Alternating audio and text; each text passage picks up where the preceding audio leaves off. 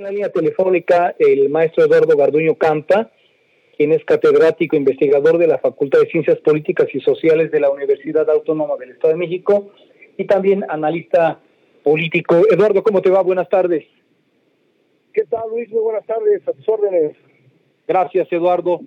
Pues interesante el hecho de que nos puedas platicar y analizar la oferta política de los candidatos eh, pues supuestamente para abatir la pobreza de los mexiquenses cuando pues el Estado de México está presentando cifras que eh, deberían de tener muy preocupado al gobierno del Estado, pero al parecer no es así. Y en las campañas también aparentemente es lo que menos les preocupa a los candidatos, este Eduardo, y además con temas muy concretos, eh, el cómo abatir, creo que no es lo fuerte en ellos. Platícanos, Eduardo, ¿qué piensas al respecto? Bueno, Primero que nada, Luis, agradezco el espacio y la oportunidad que das para, para con tu auditorio y con tu audiencia. Y, segundo, este, pues plantearte que estamos en una situación atípica, una campaña totalmente atípica, porque este, nos, enfrentamos a, a una pandemia. Lamentablemente, este, en estas campañas políticas pues la atención a la descalificación y a la ausencia de propuestas reales. O sea, hay más descalificación, se preocupa más por descalificar al, candidato eh, adversario que por presentar una, una propuesta real. El problema de la pobreza en México y en el Estado de México en particular es una situación muy, muy, muy delicada. Eh, estamos, ahorita puedo decir que el 40% de la población mexiquense vive en, condiciones de pobreza. Y de ese, de ese 40%, el, el 50% de ese 40% vive en condiciones de pobreza extrema. O sea, estamos Entonces, no sé dónde la oferta que hacen los, los partidos políticos no se ve, no se no hay una propuesta real para, para combatir la situación de la pobreza y sí se destaca mucho la descalificación y, la, el juicio de unos hacia otros. Sí, es, decir, Eduardo, lo que, lo que ofrezcan hoy, pongámoslo en el escenario de que en el tema de la pobreza será simplemente imposible, ¿no? Que lo cumplan. Eh, eh, efectivamente es una situación eh, de, que no se de que no se cumple porque no hay una propuesta real Solamente hay una, una postura de que nosotros vamos a acabar con la pobreza, nosotros vamos a acabar con esto, pero no te dicen cómo lo van a hacer. No te dicen cómo lo van a hacer.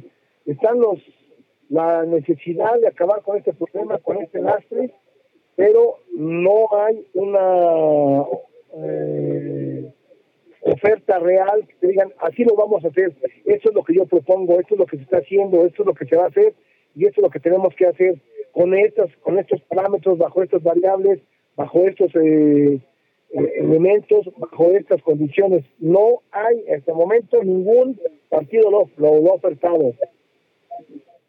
¿Qué tendrían que decirnos, Eduardo, por ejemplo, si platicáramos acerca de la capital del Estado de México?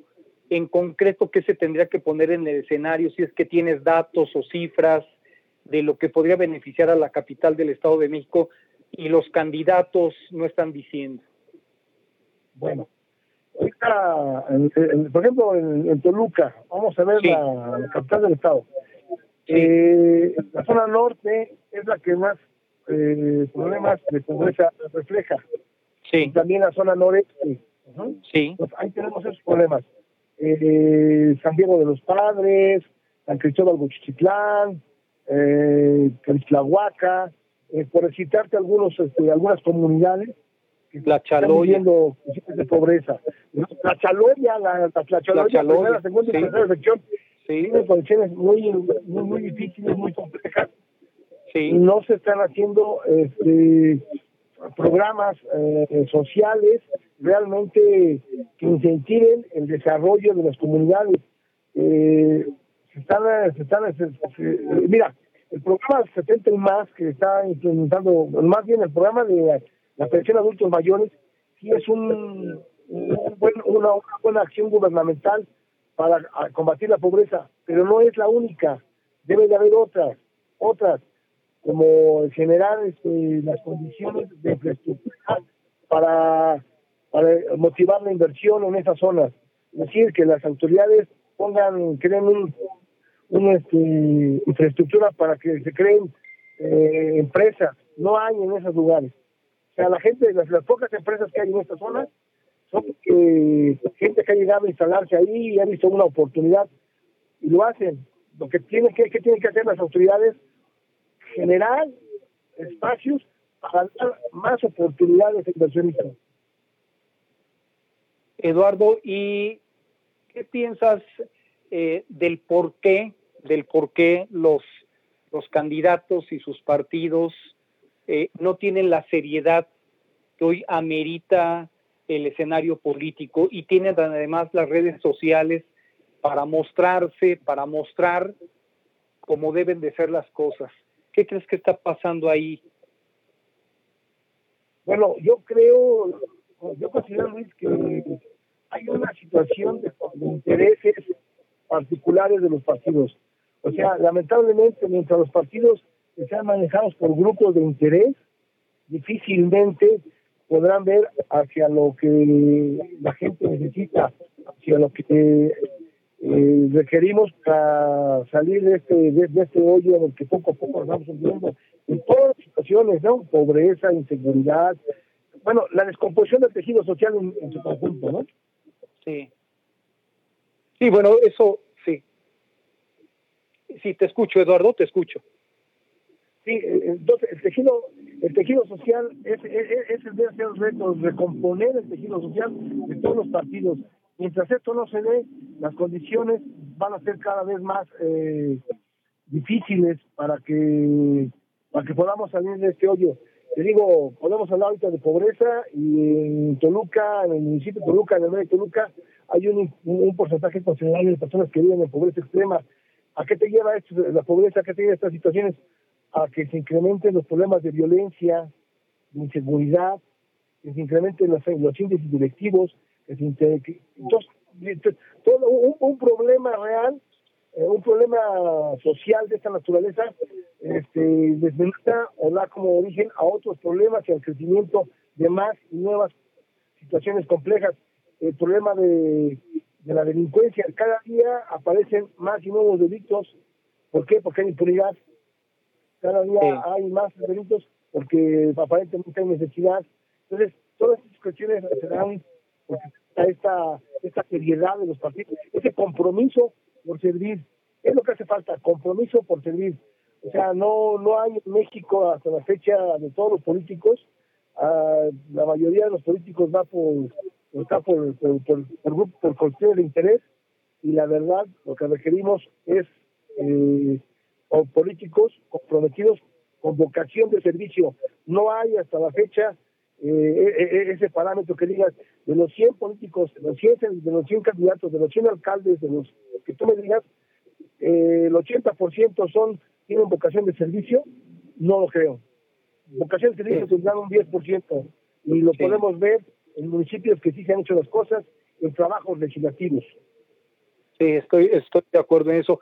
Eduardo, pues eh, apenas son cuatro días de campaña y hemos visto que decir mediocridad sería alabarles en todo caso. ¿Qué te parece si te buscamos la próxima semana, cuando ya se tengan por lo menos unos 10, 12 días, para que hagamos y, nos hagas un análisis de quiénes eh, realmente están tomando cartas en el asunto en, en un con mayor profundidad en los temas que realmente la gente está pidiendo, como es la seguridad eh, pública, como es eh, la propia atención eh, médica, eh, por ejemplo.